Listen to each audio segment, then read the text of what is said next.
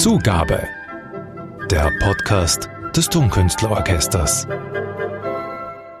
Herzlich willkommen wieder einmal zu unserem Tonkünstler-Podcast. Wir sitzen heute nicht zuletzt deshalb zusammen, weil wir gemeinsam an ein besonderes Jubiläum zu denken versuchen, aber nicht zu sehr. Seit einem Jahr gibt es keine Konzerte mehr, in der gewohnten Form zumindest nicht, vor vollen Sälen, mit Pause, mit Einführung. Und diesem letzten Aspekt ist unsere heutige Podcast-Folge gewidmet zu der ich sehr herzlich einen in Musik- und Musikkritikerkreisen durchaus prominenten Menschen begrüße, der unserem Orchester auch schon lange verbunden ist. Hallo, lieber Walter Weidringer. Ja, hallo und vielen Dank für die Einladung. Ich freue mich sehr, hier zu sein. Wir freuen uns auch und wir wollen in dieser Folge natürlich nicht nur über Einführungen zu Konzerten reden, sondern auch ein wenig über dich und das Leben und unsere gemeinsame Hoffnung, dass es bald wieder etwas normaler das Universum tickt. und den ganzen Rest. Ganz ja, genau, ja, ja. ganz genau. Aber wir fangen mal mit der Konzerteinführung an und tasten uns dann ein wenig vor.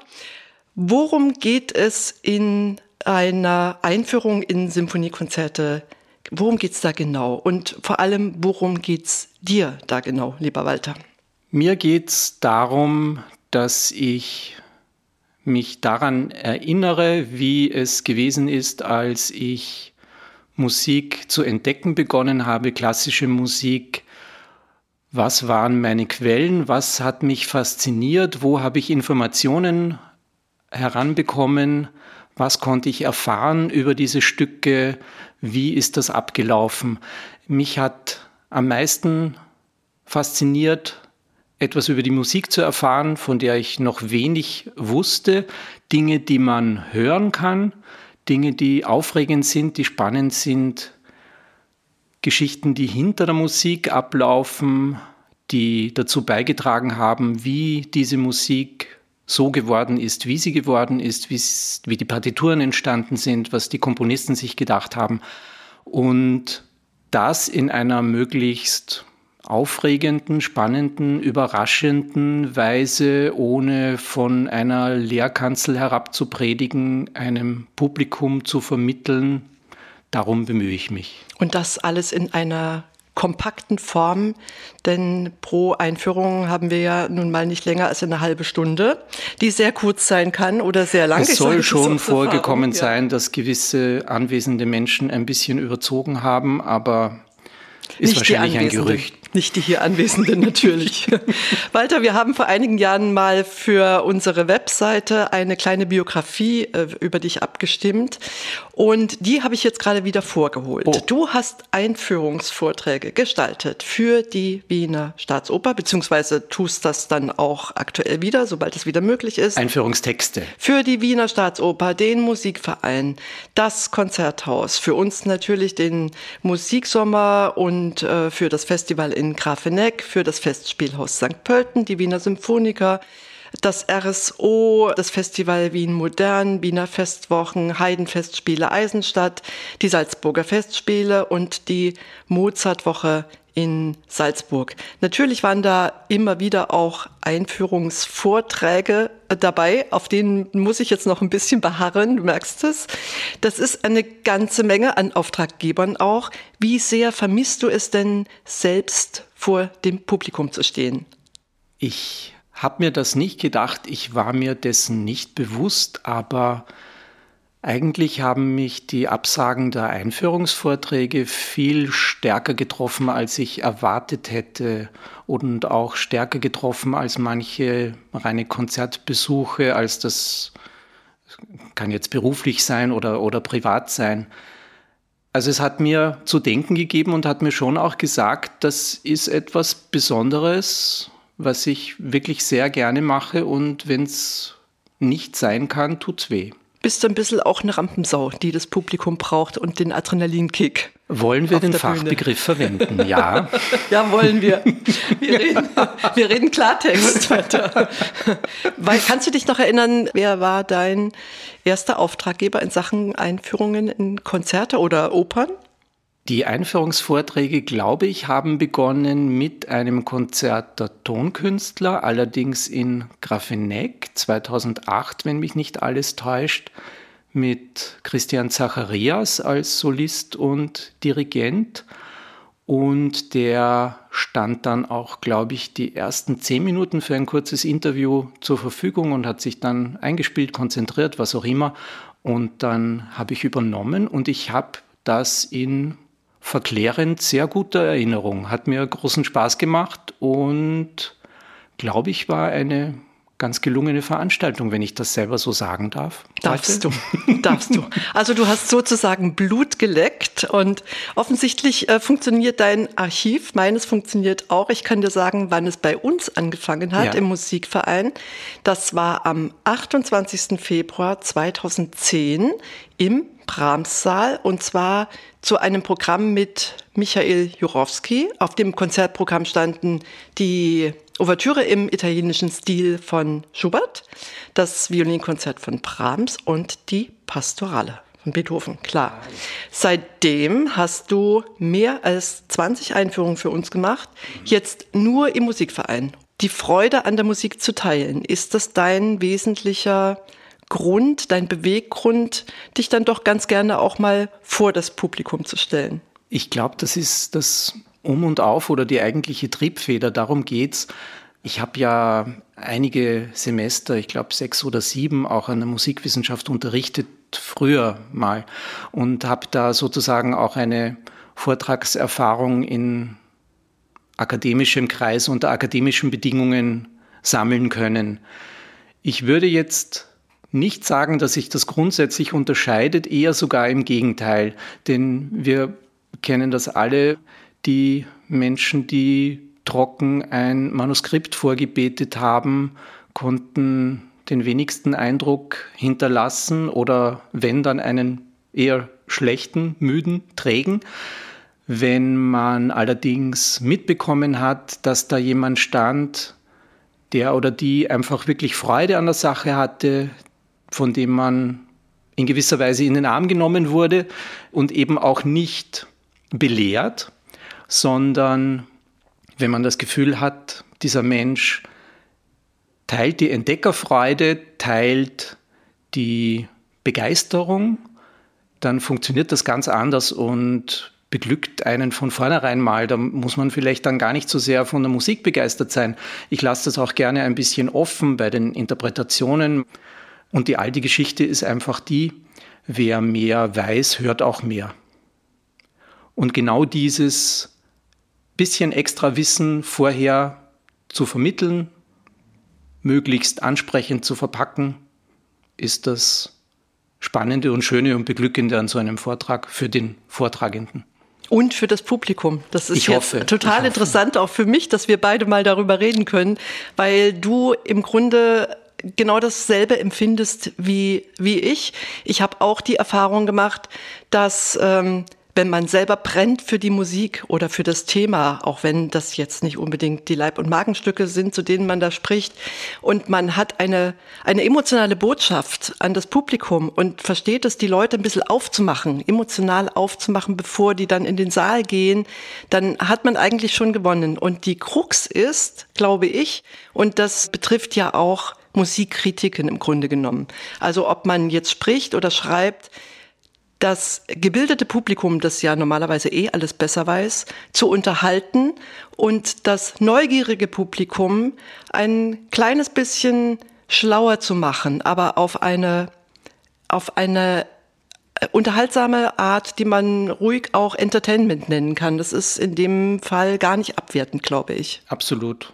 Die Leute kommen nach deinen, jetzt kommen wir wieder zu dir, Walter, nach deinen Vorträgen kommen sie immer wieder zu mir und sagen, wie sehr sie deine ruhige Art schätzen, dein beeindruckendes Fachwissen ja sowieso, Ach. dass du dich doch wirklich, dass du dich so gut wie nicht versprichst oder verhaspelst.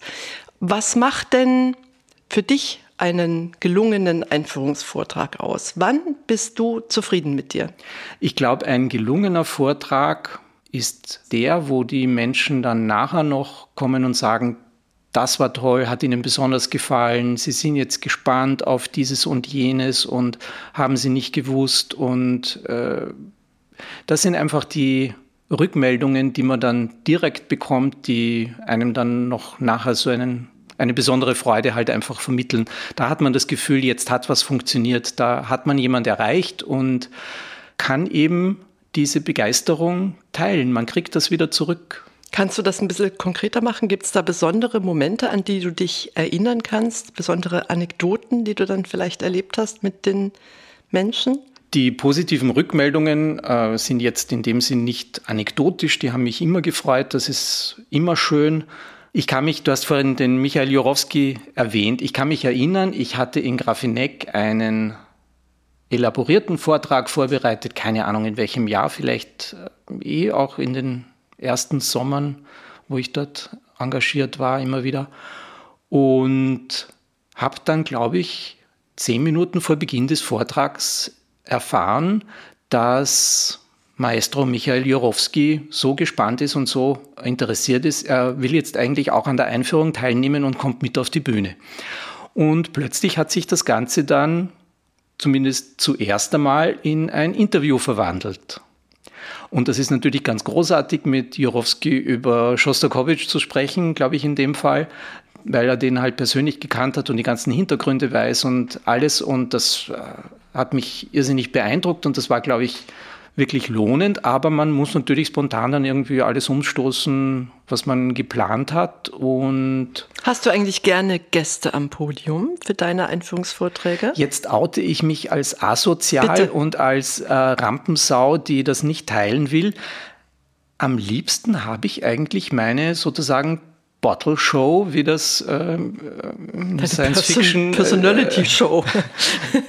Nein, ich meine auch, äh, du bist alleine mit deinen Dingen, du kannst dein Programm durchziehen, Du hast ja, du kennst ja das genauso, du hast ja deine Dinge, die du sagen willst, die du vermitteln willst, mit denen du die Menschen auf den Geschmack bringen willst, womit du sie ködern willst. Aber was war jetzt eigentlich deine Frage, Mach nichts. Ich stell dir einfach die nächste. Du hast jetzt genügend Anekdoten erzählt.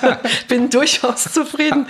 Ähm, du hast es schon angesprochen, die Akquise läuft ja durchaus so, dass man die Einführenden, die man da im Gedächtnis hat und im Blick hat zu bestimmten Programmen, anfragt. Man kennt da so ein bisschen die Vorlieben und die Spezialgebiete eh und weiß, wem man welches Konzertprogramm äh, in der Einführung gut geben könnte. Zumindest läuft das normalerweise so bei den Tonkünstlern. Über Anfragen zu welcher Art von Programm freust du dich denn besonders? Also was jetzt die Musikgenres angeht oder die Stilrichtung, die dir möglicherweise besonders liegt?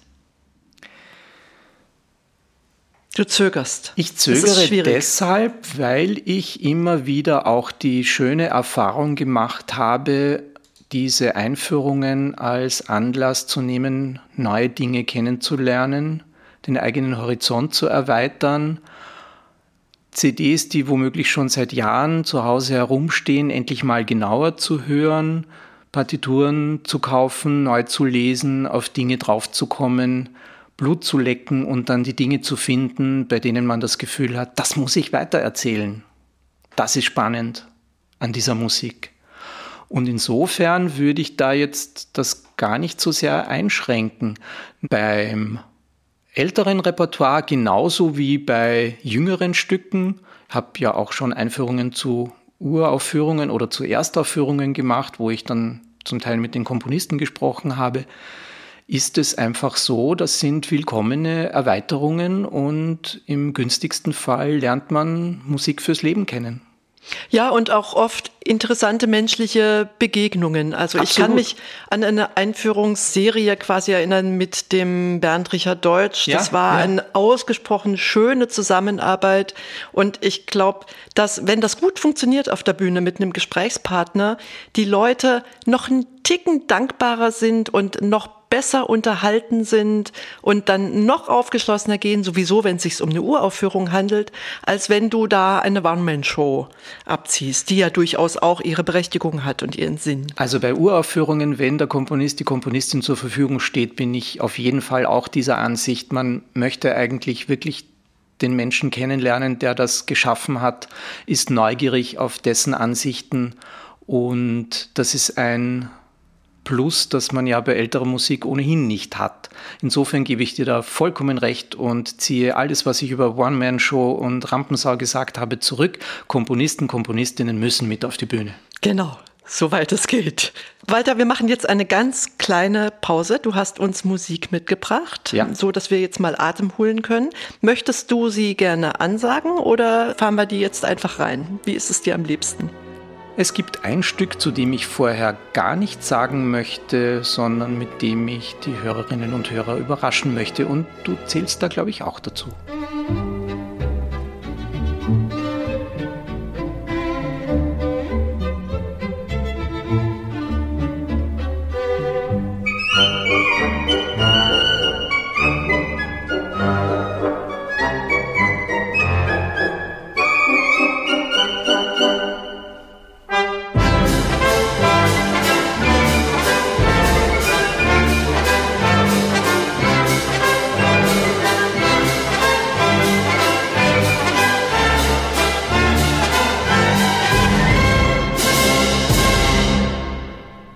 Und jetzt bitte die Aufklärung, lieber Walter. Was haben wir da gerade gehört? Das war der Polsterl-Tanz aus den Volkstänzen aus dem Burgenland, Opus 57 von Jenö Tokac, der das Ganze 1952 in Cincinnati komponiert hat. Eine Einspielung mit den Tonkünstlern. Mit den Tonkünstlern, absolut. Unter der Leitung von das Rascheln war jetzt die CD. Unter der Leitung von Die Spannung steigt. Miltiades Caridis. Ah, einer der ehemaligen Chefdirigenten. So ist wow, es. Wow, eine Einspielung, die ich noch nicht kenne. Aus dem Jahr 1981. Ich würde gern mit dir mal hinter deine Kulissen schauen. Diese Tätigkeit zählt jetzt wahrscheinlich schon dazu. Wie bereitest du dich vor auf einen Einführungsvortrag? Ich höre auf jeden Fall die Stücke normalerweise noch mehrmals. Ich ziehe die Partituren zu Rate, die Literatur, das, was ich vielleicht selber schon drüber geschrieben habe, das, was ich gelesen habe, worüber ich mich womöglich geärgert habe, weil ich fand, so geht das doch nicht oder das kann man doch nicht so sagen oder das ist ein Irrtum. Und jetzt sind wir an dem Punkt, wo du dein Konzept, dein Manuskript mehr oder weniger ausformuliert, mal fertig hast. Jetzt weißt du ja noch nicht, ob das funktioniert. Bei der dritten oder vierten Einführung, die man dann für eine Serie hat, weiß man das. Dann ist alles klar, es funktioniert oder eben auch nicht, kann es verändern. Aber beim ersten Mal geht es dir da auch so, ist doch ein bisschen Lampenfieber noch im Spiel. Lampenfieber definiert als positive Spannung, die ja. einen nicht behindert, sondern einem einen Adrenalinkick genau. versieht. Absolut. Ja. Absolut. Und die Nähe, die sich zum Publikum schon vorher aufbauen kann, weil die Menschen einfach der Reihe nach eintrudeln und man bekannte Gesichter wieder sieht, äh, einander begrüßt etc., ist einfach anders als im Musikverein, wo man quasi als Künstler von hinten auftritt und dann plötzlich äh, da oben äh, sitzt. Im Brahmssaal meinst du Im, jetzt? Ja, ja. ja mhm. das kann manchmal eine Barriere sein, die man erst überwinden muss. Und du kennst das sicher genauso. Man versucht halt ohnehin mit einem gewissen Schmäh das Ganze zu genau. verpacken. Genau. Und wenn dann da ein bisschen was zurückkommt, merkt man schon, okay, das passt. Das Nach läuft. dem ersten Lacher funktioniert das in genau, aller Regel, ja. Genau, genau, genau. Das motiviert einen dann speziell auch noch und dann, ja. Ja, und es ist ja auch das Publikum nicht immer dasselbe. Das eine Publikum ist etwas spröder. Wir reden jetzt nicht über die Orte und das Publikum dort. Das äh, wollen wir jetzt hier nicht äh, differenzieren. Aber man merkt ganz genau, wie das Publikum drauf ist. Das hängt auch mit dem Wetter zusammen oder mit dem Wochentag und mit was auch immer. Ähm, und darauf reagieren zu können, macht es einem, glaube ich, ein bisschen leichter, dann diese Nähe und die Beziehung auch herzustellen. Ja. Kann sein, dass man sich manchmal ein bisschen mehr anstrengen muss, manchmal weniger, aber es geht ums Ergebnis und das ist das Schöne. Natürlich läuft alles auf die Musik hinaus, ja. konzentrieren sich dort alle Fäden. Es geht nicht darum, wer jetzt die meisten Lacher hat oder die, oder die meisten Fakten präsentiert, wobei ich da ohnehin sehr skeptisch bin und normalerweise gerade wenn ich Gelegenheit habe, wie bei den Tonkünstlern ja öfter der Fall, auch das Programmheft schreiben zu können, verbanne ich unter Anführungszeichen die Fakten, Daten, Zahlen sehr gerne in den Text und lasse das im Vortrag möglichst weg, weil ehrlich gesagt kein Mensch kann in einem Vortrag etwas mit Zahlen anfangen. Selbst genau. Jahreszahlen sind sehr schwierig zu erfassen über das Gehör. Ja. Und am traurigsten finde ich immer, wenn ich Menschen dann im Konzert sehe, die irgendwie lustlos im Programmheft blättern. Aber vielleicht gehen Sie nur ins Konzert, um Ihrem Ehepartner einen Gefallen zu tun und lernen dann wenigstens was aus der Biografie oder aus deinem Einführungstext. Das Dem Ehepartner einen Gefallen zu tun, ein Liebesdienst, dagegen kann man ja gar nichts haben. Großartig. Zwei Aspekte muss ich noch mal ganz kurz aufgreifen, die du jetzt eben erwähnt hast. Das eine ist die unterschiedliche Methodik. Also ich bin ganz bei dir, wenn du sagst, ein Programmheft ist was völlig anderes mhm. als ein Einführungsvortrag. Und es geht genau darum, nochmal andere Facetten, andere Sinne anzusprechen, auch ähm, in dieser Art von Vortrag. Programmheft ähm, enthält ganz andere Informationen und ja. äh, funktioniert auch über eine ganz andere Wahrnehmung. Das ist der eine. Und der andere, auch das hast du eben gesagt, es geht wenn man dann vor dem Publikum steht, nicht um Eskapismus und es geht nicht um Originalität. Also bei allem Entertainment, die Person des Vortragenden hat sich, das sage ich jetzt mit Absicht so, naja, deutlich, ja. hat sich zurückzunehmen und hat hinter der Sache zurückzustehen. In dem Moment, wo du da eine, eine Show äh, zur Selbstdarstellung abziehst, hast du verloren. Und das spüren die Menschen hundertprozentig und sofort. Wer glaubt, es ginge um einen selber und das transportiert, der richtet einen Schaden an. Genau. An der Musik, an der Veranstaltung, an dem ganzen Konzert. Wir sind uns einig. Ja, absolut. Schauen wir weiter hinter die Kulissen, lieber Walter. Du arbeitest bereits seit 1999 auch schon als Musikkritiker der Presse. Du bist jetzt gerade vor einem halben oder einem Jahr auch bei Ö1 fest eingestiegen mit einer eigenen Sendung. Du schreibst als Konzert, freier Mitarbeiter, als freier Mitarbeiter ja, bin ich, ja. bin ich im Team von Zeitton, ja. Mhm. Du schreibst für die Presse Konzert- und Opernkritiken, machst Interviews, CD-Besprechungen für alle möglichen Medien und so weiter. Wie hat sich denn im letzten Jahr deine, dein, deine Arbeitswahrnehmung insgesamt geändert? Wenn ich jetzt meiner Arbeit als Kritiker nachgehe, dann mit einer erheblichen Prise an schlechtem Gewissen. Und zwar deshalb, weil ich halt zu einer kleinen Gruppe zähle, die Live-Veranstaltungen hören dürfen. Kollegen, Kolleginnen von anderen Medien, anderen Zeitungen. Wir saßen zuletzt eben am Sonntag in der Staatsoper bei der Carmen Premiere, wieder jeder in der eigenen Loge auf Abstand mit Maske etc. Andere Menschen konnten nur über den Livestream oder die ORF-Übertragung mit dabei sein.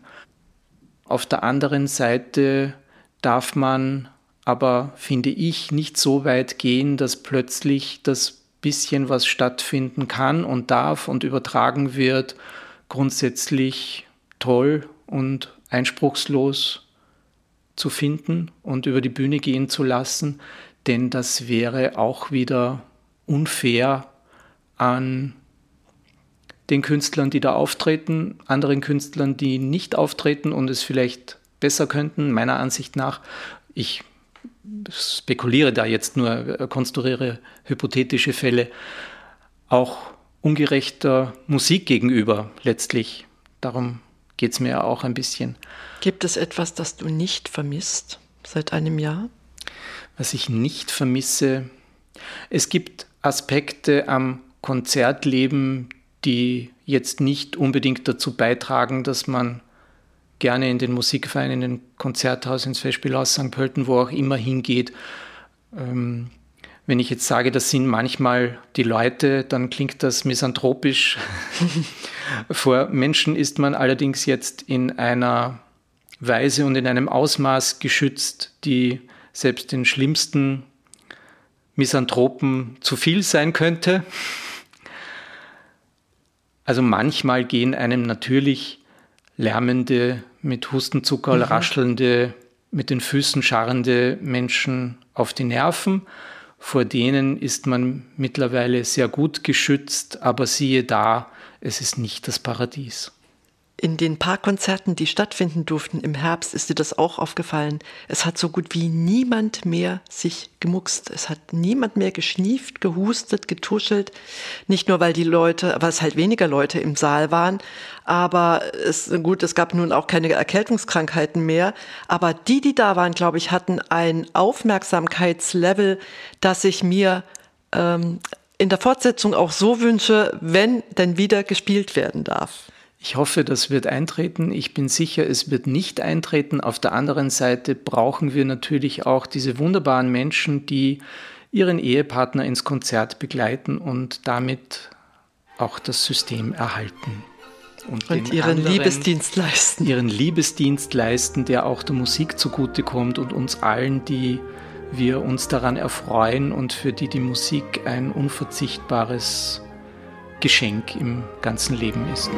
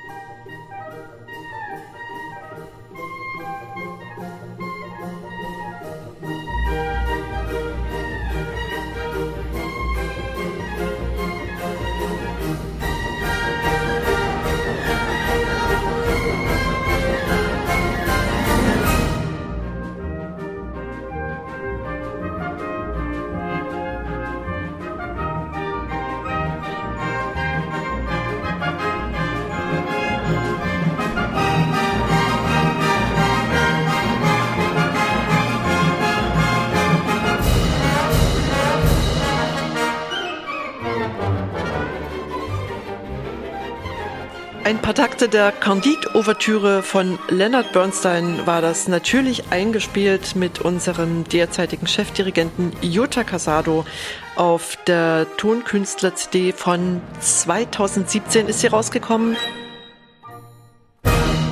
Tribute to Leonard Bernstein. Das weiß ich deshalb so genau, weil wir eine ganze Spielzeit Leonard Bernstein gewidmet haben, dessen ja, Schüler der Jutta Casado ja gewesen ist. Walter, warum hast du ausgerechnet diese Ouvertüre ausgesucht für heute? Ich glaube, es gibt wenig Stücke, die in so kurzer Zeit so viel gute Laune transportieren können und das noch dazu im Sieben-Achtel-Takt. Großartige zumindest, Erklärung. Zumindest teilweise im Sieben-Achtel-Takt. Also es ist nicht immer Sieben-Achtel-Takt. Also nicht, dass ihr mich ja, dann. Ja. Nein, nein, nein, also das merkt dir kein Mensch. ich wollte dich gerne noch fragen, was dich mit besonderer Vorfreude erfüllt, wenn das Leben irgendwann wieder normal ticken sollte. Also auf was du dich besonders freust, krieg aber jetzt gerade die Kurve nicht so wirklich. Vielleicht. Wir hoffen, lieber Walter, dass sich unser Psychothriller, in dem wir uns gerade befinden, irgendwann wieder zugunsten eines äh, relativ normal tickenden Lebens äh, verschieben das wird. Das hoffen wir sehr. Auf welche Dinge würdest du dich denn besonders freuen? Ich glaube, das Wichtigste ist in größeren Gruppen ohne Sorge, ohne Vorkehrungen Freunde wieder zu treffen, gerne auch in Konzert und Oper sich keine Gedanken über gefährliche Nähe machen zu müssen, wieder in einem vollbesetzten Konzertsaal, in einem vollbesetzten Opernhaus mit möglichst vielen Menschen diese unglaubliche Freude teilen können. Dann danke ich dir sehr herzlich, lieber Walter, für dieses doch, denke ich, relativ tiefgreifende Gespräch für diese Begegnung. Danke für die Einladung, hat mir großen Spaß gemacht. Mir auch. Vielen Dank für deine erhellenden Auskünfte. Weitere Podcast-Folgen gibt es in losen Abständen, nicht zu großen Abständen. Auch künftig wieder seien wir gespannt auf unseren nächsten Gast. Ich bin es übrigens auch. Hier im Studio der Clipfabrik, wo wir pandemietechnisch nach wie vor sicher aufnehmen. Ich danke dafür auch heute wieder unserem Aufnahmeleiter Niki Lappas und ich bleibe wieder einmal mit einem besonders herzlichen Auf Wiederhören Ihre Ute van der Sanden. Hast einfach nicht zugehört jetzt, ich merke das schon. Nein, ich, ich hab, ich hab das Publikum zu 100% verloren. Ja, Prost, genau. Ute. Prost. Zugabe. Der Podcast des Tonkünstlerorchesters.